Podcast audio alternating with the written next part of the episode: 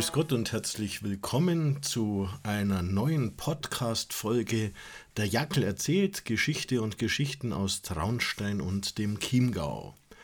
In unserer heutigen Folge werden wir uns nochmal mit den Anfängen der Stadt Traunstein ein bisschen näher beschäftigen, nämlich mit dem Stadtrecht der Stadt. Und das hat auch einen ganz besonderen Grund. Es ist nämlich am heutigen 7. Januar genau 645 Jahre her, dass Friedrich Pfalzgraf bei Rhein und Herzog von Bayern den Traunsteinern, die nachgewiesen haben, dass ihnen ihre Briefe verbrannt sind, die sie zuvor erhalten hatten, also rechte Briefe und Gewohnheiten, jetzt ein neues Stadtrecht von ihm ausgestellt bekamen, wie es die Stadt Oetting von alter Herrschaft her habe. So heißt es in dieser Urkunde vom 7. Januar 1375 dieses erste kompakte Stadtrecht Traunsteins. Zuvor gab es wohl nur eine Sammlung einzelner Rechte und Privilegien, wurde jährlich den Bürgern der Stadt verlesen und musste, verstarb der Herrscher, von seinem Nachfolger nach der sogenannten Erbhuldigung erneuert werden. Ein Prozedere, das bis 1780 praktiziert wurde. Der 645. Jahrestag der Stadtrechteverleihung scheint eine gute Gelegenheit, einmal einen Blick in die 92 Artikel umfassende Urkunde zu werfen und den einen oder anderen Punkt genauer zu beleuchten. Aber keine Angst, ich werde nicht alle 92 Regeln verlesen. Wer das Dokument heute zur Hand nimmt, erkennt ganz schnell, dass das Stadtrecht eine Sammlung von Rechtssätzen ist, welche vor allem Verwaltung, Wirtschaft, Verfassung der Stadt und das Zusammenleben der Bürger regeln. Die ersten zehn Artikel beschäftigen sich mit Gewalt- und Eigentumsdelikten.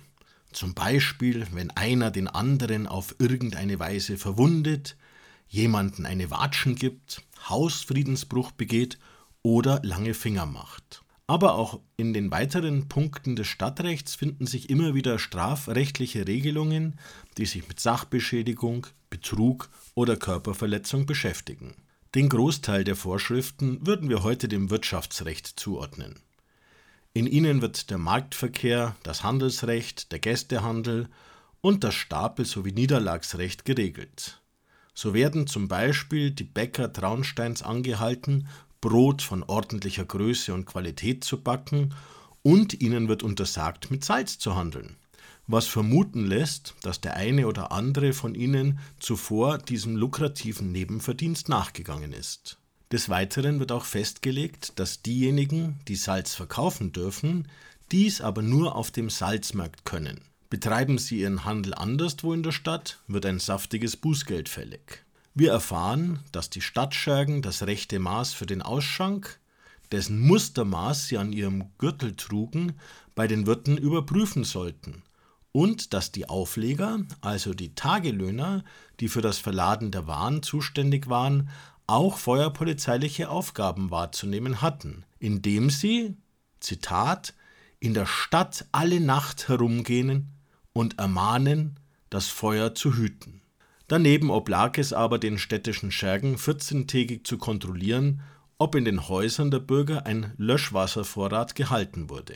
Dass die Baumaterialbeschaffung der Bürger wohl auch nicht immer auf ganz legalem Wege erfolgte, offenbart Artikel 22 des Stadtrechts, in welchem es heißt, wer von dem Graben oder von der Umzäumung der Stadtmauer etwas abbricht, der schuldet dem Richter 30, der Stadt 30 und dem Schergen zwei Pfennige.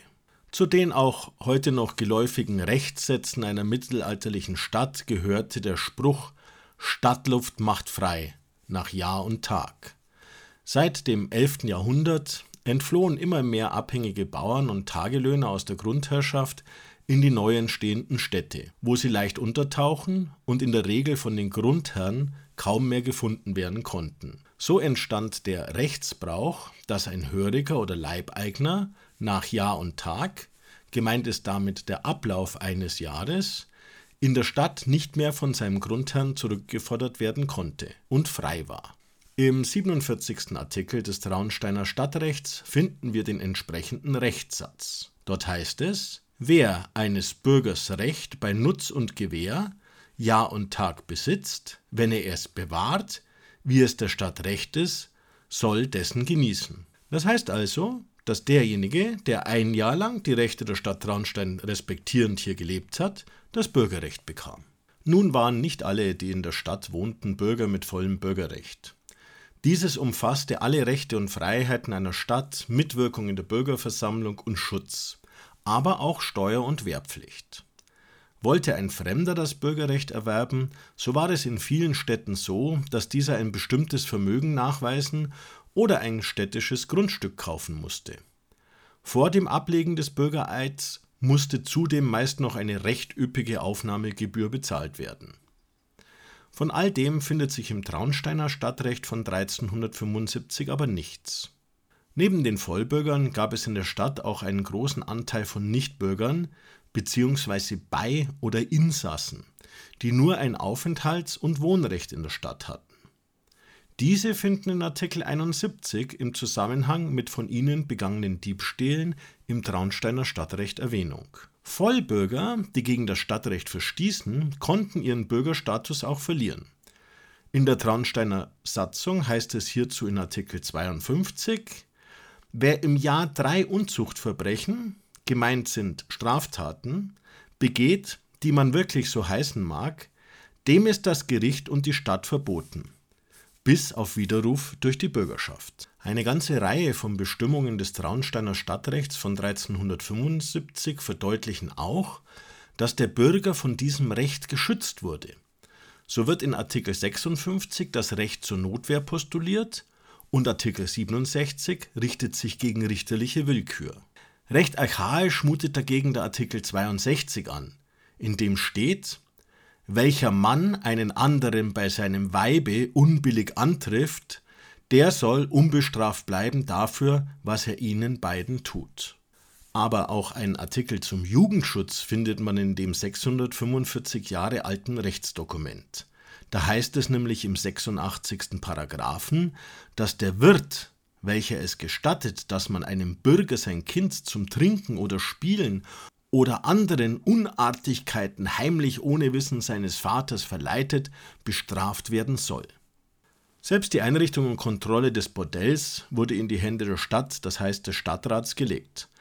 Artikel 84 lautet diesbezüglich Über das Haus innerhalb der Mauer, in welchem unehrbare Frauen wohnen, soll der Gemeinde zu urteilen erlaubt sein. Das Gremium der städtischen Selbstverwaltung war der Rat. In Traunstein lässt sich ein solcher seit 1314 belegen und im Stadtrecht von 1375 gibt es bezüglich des Umgangs mit den Ratsmitgliedern eine Bestimmung, deren Beachtung gerade auch heute in Zeiten häufiger ungezügelter und unreflektierter Hate Speeches und Hassmails wünschenswert wäre. Hier heißt es nämlich, Wer einen der Stadträte wegen der Stadtnot übel redet mit unbilligen Reden, der soll dem Richter ein halbes Pfund, der Stadt gleich viel und dem Kläger ebenso viel, dem Schergen zwölf Pfennig zahlen. Unter Berücksichtigung der damaligen Kaufkraft waren das, so haben meine Recherchen ergeben, insgesamt in etwa 4000 bis 4500 Euro für üble Nachrede. Gut so. Wenn wir uns das Traunsteiner Stadtrecht von 1375 rückblickend betrachten, so sehen wir auch, dass sich in diesem die verfassungshistorische Entwicklung dieser Rechte, wie sie sich in ganz Deutschland vollzog, gut widerspiegelt. Ausgangspunkt waren im frühen Mittelalter königliche Kaufmannsrechte gewesen, welche Personen die für den Fernhandel notwendige Freizügigkeit, Handelsfreiheit, Zollfreiheit und Königsschutz gewährten. In der zweiten Hälfte des 10. Jahrhunderts wandelte sich das Kaufmannsrecht zum Marktrecht, das nun nicht an einzelne Kaufleute, sondern an den Handelsplatz gebunden war und um Marktordnung und Gerichtsbarkeit erweitert wurde. Zum Stadtrecht wurde das Marktrecht dann im 12. Jahrhundert. Umfangreiche Sonderregelungen wurden dem Stadtherrn abgerungen, in denen die städtische Selbstverwaltung, die Rechtsprechung und die Organisation des Gerichts festgelegt waren diese Stadtrechte lassen sich aus juristischer Perspektive unterteilen in Verfassung und Verwaltungsrecht, Straf- und Prozessrecht, Wirtschaftsrecht, Polizei- und Ordnungsrecht sowie Privatrecht. Diese Kategorisierung gilt auch für das Stadtrecht Traunsteins. All die genannten Bereiche finden sich in den Artikeln der Urkunde. Nur nicht so klar strukturiert, sondern recht vermischt.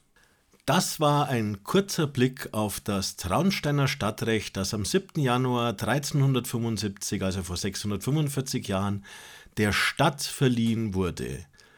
Ich hoffe, Sie hatten ein bisschen Spaß daran, etwas über die Geschichte unserer Heimat zu erfahren und bleiben Sie mir gewogen und hören Sie auch das nächste Mal wieder rein, wenn es heißt, der Jackel erzählt Geschichte und Geschichten aus Traunstein und dem Chiemgau.